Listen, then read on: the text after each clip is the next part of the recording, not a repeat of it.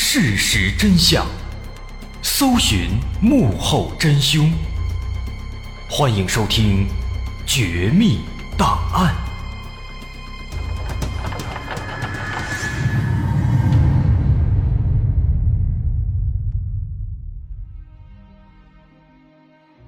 还原事实，探索真相。欢迎继续关注《绝密档案》，我是大碗。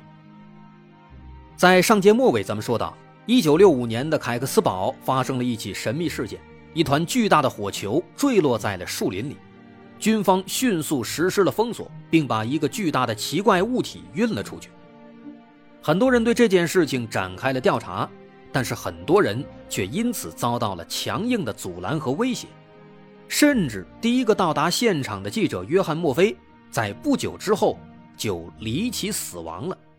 大家纷纷猜测，一定是背后的某些势力导致了墨菲的死亡。实际上，约翰·墨菲并不是第一个在事发后莫名死亡的。一九九零年，一名美国空军的士兵接受了美国未解神秘事件节目组的采访。这位士兵是当年负责押送那个神秘物体的警卫之一，因此出于安全考虑。他并没有透露自己的姓名。据他所说，当时美国军方把那个神秘物体运到了哥伦布市的洛克伯尼空军基地，在基地内实行了秘密打包，之后又转移到了附近的怀特彼得逊空军基地。至于之后这个物体又被如何处理，他就不知道了。但是，即便这位士兵。在接受采访时特意隐藏了姓名，可不知是巧合还是其他的什么原因，仅仅一周之后，他就在开车时突然猝死了。医生给出的死因是心脏病发作。这件事情很快就被他的妻子告知了栏目组，接着被栏目组广而告之。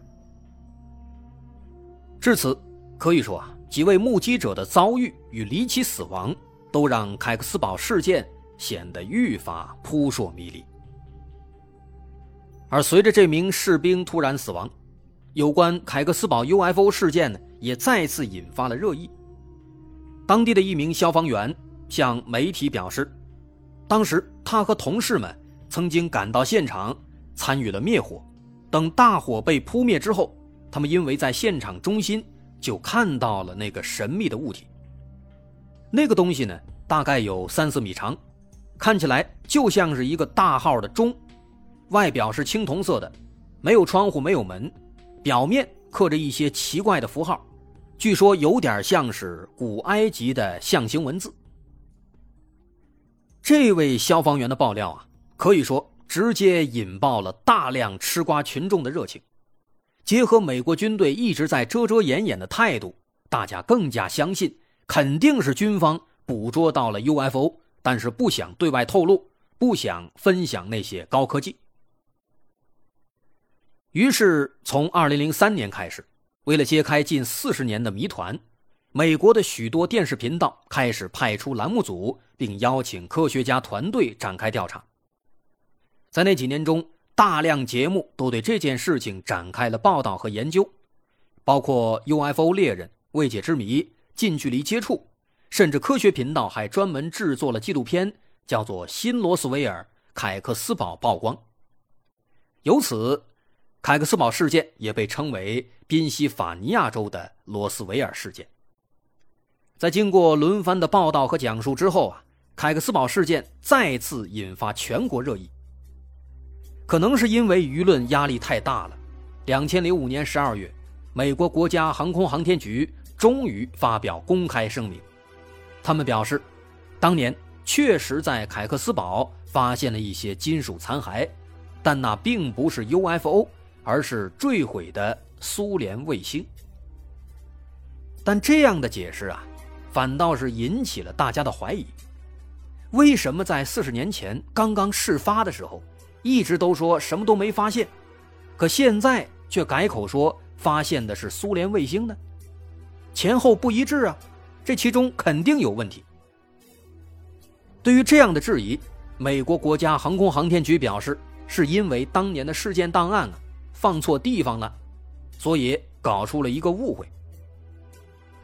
但这个说法显然更加不能让大家信服了。两千零七年，美国多家新闻机构和民间组织根据信息公开法案，要求美国航空航天局公开这件事情的所有档案。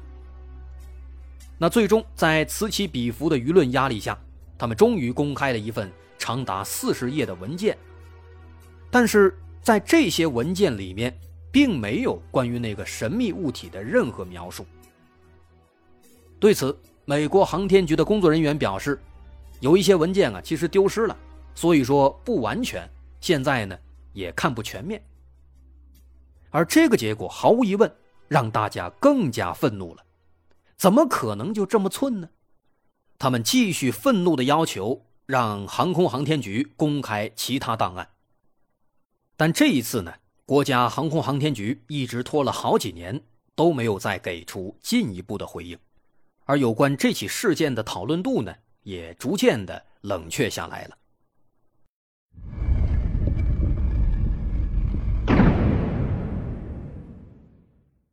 在前面我们曾经提到，根据美国的一项调查统计，大约有三分之一的美国人相信凯克斯堡事件真的是外星人在光顾地球。之所以会有如此多的人这样相信，这和当年美国官方的处理方式不无关系。先是在事发之后迅速的封锁了现场，并且态度极其粗暴，后来又在媒体上表示什么都没发现。再后来呢？国家航天局又表示发现的是苏联卫星。这如此反常，如此前后矛盾，不得不让人怀疑呀。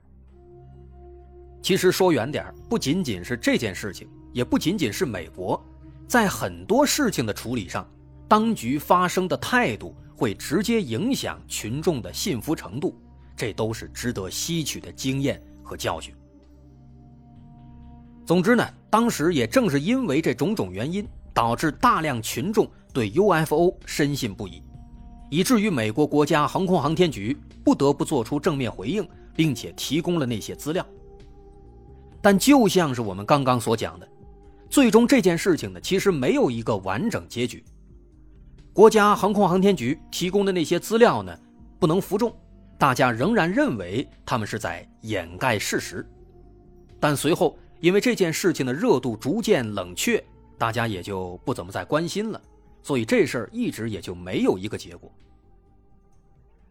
那么，当年在凯克斯堡到底发生了什么呢？其实我们要说的是啊，在凯克斯堡事件发生半个多月以前，一九六五年十一月二十三号，地球另一边的苏联确实向天上发射了一颗卫星。宇宙九十六号，那是一个金星探测器，但是这个探测器呢，在进入太空之后不久就爆炸了，而爆炸产生的碎片在十二月九号重新进入了地球大气层，并最终坠落在了地球上，而十二月九号这一天刚刚好就是凯克斯堡事件发生的当天，由此看来。之前，美国国家航空航天局的解释也许并不是单纯的借口。凯克斯堡的坠毁的物体，也许真的就是苏联的卫星呢。不过这件事情里面呢，也有新的问题。如果这真的是卫星碎片，那为什么一开始不直接大大方方的承认呢？其次，不可否认，当时美国空军。确实收到了苏联发来的提醒，被告知卫星碎片有可能会落在美国境内。为此，美国这边呢确实也采取了措施，派出很多空军人员四处巡逻，但实际上他们最终并没有发现任何的异常情况。而且退一步讲，根据预测，卫星坠毁的地点是在俄亥俄州，而不是宾夕法尼亚州。也正因此，苏联卫星的说法虽然看起来很可信，但实际上也很值得商榷。其实，在目前有关这起事件比较流行的说法是，在凯克斯堡坠毁的物体是一颗陨石。有很多科学家和学者对这起事件都展开了大量的观察和研究。加拿大皇家天文学会杂志曾经刊登了一篇论文，论文所研究的就是凯克斯堡当天所发生的事情。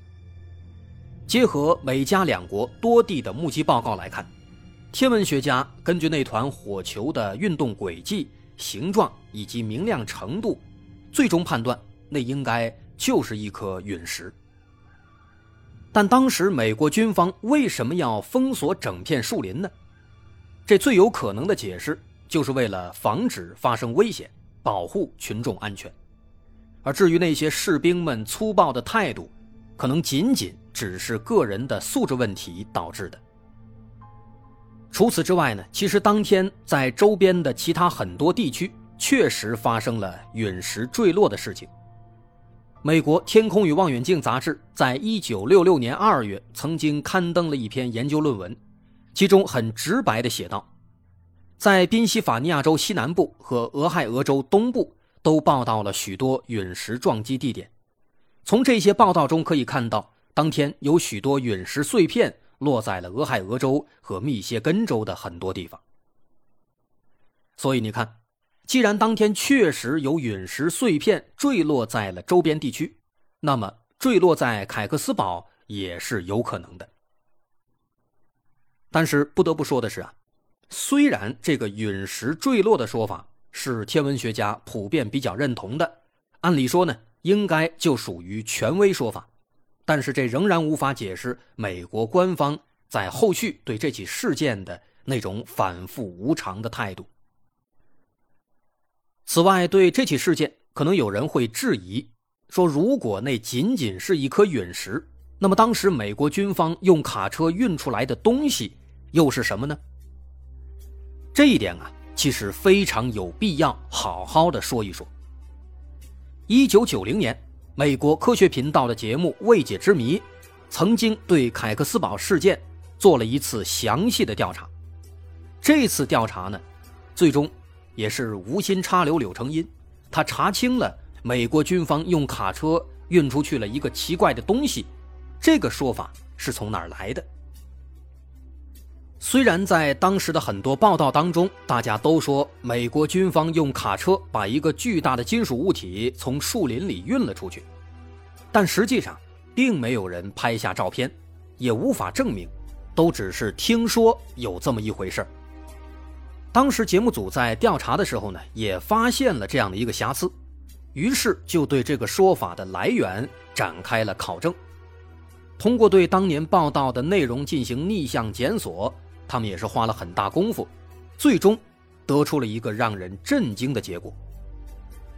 还记得之前我们提到的那个富商吗？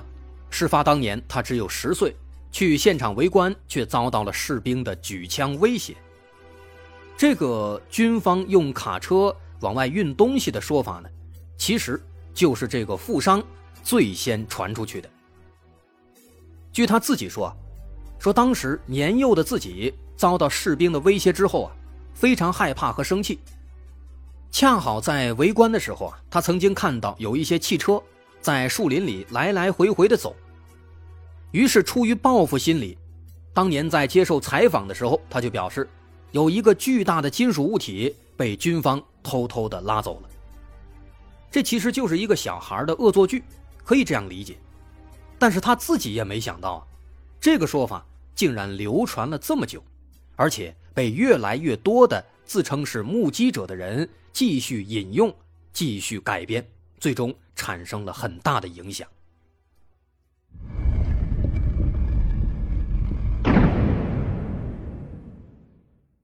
所以说啊，从客观和严谨的角度来看，纵使有高达三分之一的美国人相信这是一起 UFO 事件，但是我们也必须要承认，在这起事件中有很多很多的虚假的线索，不仅仅是刚刚说的美国军方用卡车运走了一个巨大的金属物体，还有很多类似的小细节，其实都有水分，甚至在某些报道中。提到的那些目击者都有可能是伪造的。有关这一点，我们要提到因为这起事件而引发的一场肖像权的纠纷。米德·艾尔斯是艾克斯堡当地的消防队队长。二零零三年，有一个叫做《科学奇闻》的当地的杂志刊登了一篇有关凯克斯堡事件的文章。在文章里提到，消防队长艾德米尔斯带领十位同事一起参与了当年对现场的封锁行动，并且在文章的后面还附上了一张艾德米尔斯的照片。然而，实际上，这位艾德米尔斯当年并没有参与对现场的封锁，因为事发当天他刚好休息。所以，毫无疑问，这杂志上所写的内容完全就是胡扯，并且这个杂志还未经允许私自使用了他的照片。于是，艾德米尔斯一纸诉状把杂志社告上了法庭，最终也顺利的胜诉了。而在这起事件发生之后没多久，凯克斯堡当地陆续有五十多名群众，又集体写了一封请愿书，要求严厉处罚相关媒体。理由是很多媒体的内容胡编乱造，杜撰了很多根本就不存在的情节。很多群众当年并没有参与对凯克斯堡事件的围观，但是在有些媒体的文章当中，这些群众呢却都变成了目击者。所以说，那些文章的作者就是不知道在什么地方得到了一些当地群众的名字或者照片，然后就直接给放在了文章当中，编了一段故事。在得知这些事情以后啊，后来埃德米尔斯在接受采访时愤怒地说：“当我得知这些内容要放在媒体上向全国传播时，我非常心痛，因为这绝对是无稽之谈。”由此。不难发现啊，即便是群众信任度高达三分之一的凯克斯堡 UFO 事件，也和其他的花边新闻一样，存在着大量的水分。那么，这起凯克斯堡事件到底是不是外星人光顾地球呢？我们现在已经无法给出准确答案了。毕竟那些检索到的资料，不管是中文的还是英文的。他们到底是几分真几分假？这实在是太难辨别了。不过，借由这起凯克斯堡事件啊，我们也可以分享一条非常实用的规律。针对很多所谓的外星人的报道，尤其是美国发生的外星人事件，其实有一个非常好用的辨别真伪的方法，就是去看一看啊，在这个故事当中有没有提到。美国国家航空航天局，也就是我们常说的 NASA，看看这文章里面提到了多少次，提的越多，那么这个故事它的可信度就越低。为什么呢？原因很简单，NASA 它的职责是把火箭之类的东西发射到太空当中，人家就是航空航天局嘛，他们的职责不是研究外星人，甚至战争时期。什么间谍卫星之类的也不归他们管，他们不属于军队，和美国的国防工作没有一丁点关系。真正负责这部分领域的，如果 UFO 来了需要过去研究、过去迎战的，是美国空军。所以说，在凯克斯堡事件当中，很多人去找 NASA 要公开档案，实际上是没有什么意义的。当然。因为 NASA 对太空非常了解嘛，所以他们对一些不明飞行物事件呢，可能确实也会有一些接触，但是也绝对不会太多，因为这些事件一旦发生，往往都要转给空军。由此我们可以得知，如果在某些故事当中大谈 NASA 掩盖真相了，NASA 发现了什么外星人，那么至少这个故事的这一部分大概率是虚构的。这个办法非常好用，这属于是压箱底儿的绝活了。如果以后再看到某些 UFO 的故事，可以把这个方法套进去，咱们试一试。那今天有关这个凯克斯堡事件，咱们就说到这儿。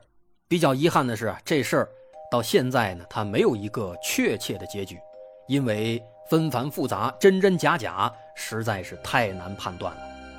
感谢大家收听，我是大碗。如果您喜欢，欢迎关注我的微信公众号，在微信搜索“大碗说故事”，点击关注即可。感谢大家收听，我是大碗，咱们下回再见。